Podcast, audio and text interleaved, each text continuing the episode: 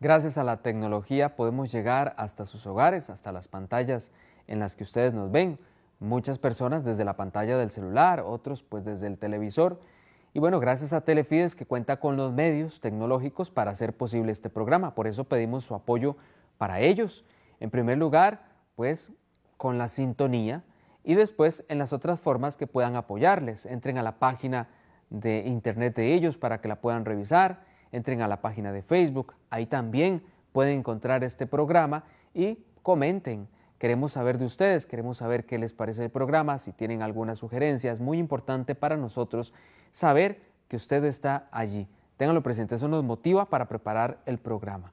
Bien, pues hoy palabra de Dios para compartir con ustedes.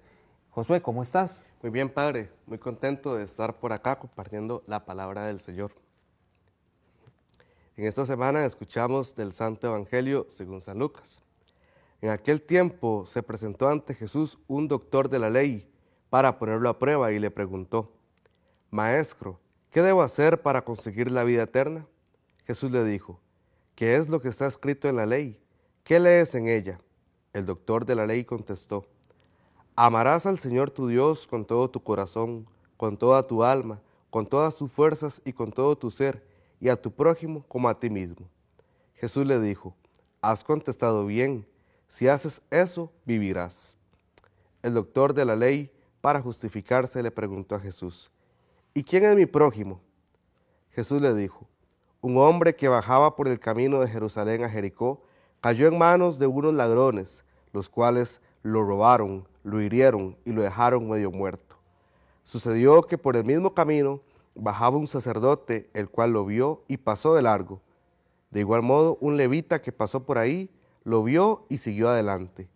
Pero un samaritano que iba de viaje, al verlo, se compadeció de él, se le acercó, ungió sus heridas con aceite y vino, y se las vendó, y lo puso sobre su cabalgadura, y lo llevó a un mesón y cuidó de él.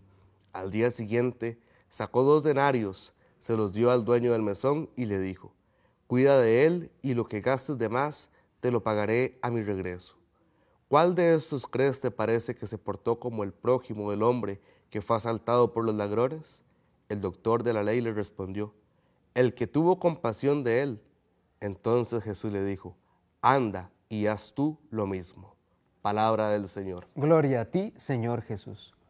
Bueno, Josué, me parece que el Evangelio está muy clarito en lo que pues, quiere hoy transmitirnos, pero hay algunos puntitos que vamos a compartir con ustedes. Maestro, ¿qué debo hacer para conseguir la vida eterna? Muy buena pregunta, ¿no les parece? ¿Qué debo hacer para poder llegar a la vida eterna? Para conseguir la vida eterna es el deseo de llegar al cielo, que es el deseo de todos nosotros que estamos de paso por este mundo. Pero ¿cómo hacerlo posible? ¿Qué debo hacer para llegar a la vida eterna? Y viene la respuesta del Señor. Amarás al Señor tu Dios con todo tu corazón, con toda tu alma, con todas tus fuerzas y con todo tu ser, y a tu prójimo como a ti mismo. Ahí está la respuesta. Se trata de entonces el amor. Llenar todas las realidades de nuestra vida con el amor, todas las realidades familia, estudio, trabajo, enfermedad, la misma debilidad nuestra, cómo poder impregnar todo eso de amor, el amor a Dios y amor a los demás.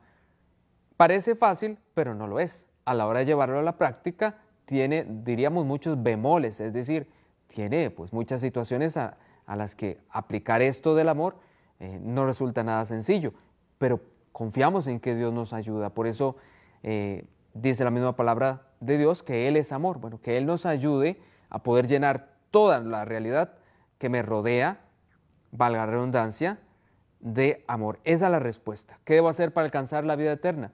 Intenta vivir desde el amor. Intentarlo, vivir desde el amor día con día, para con todos, sobre todo para con quien más nos cuesta. Que estén muy bien.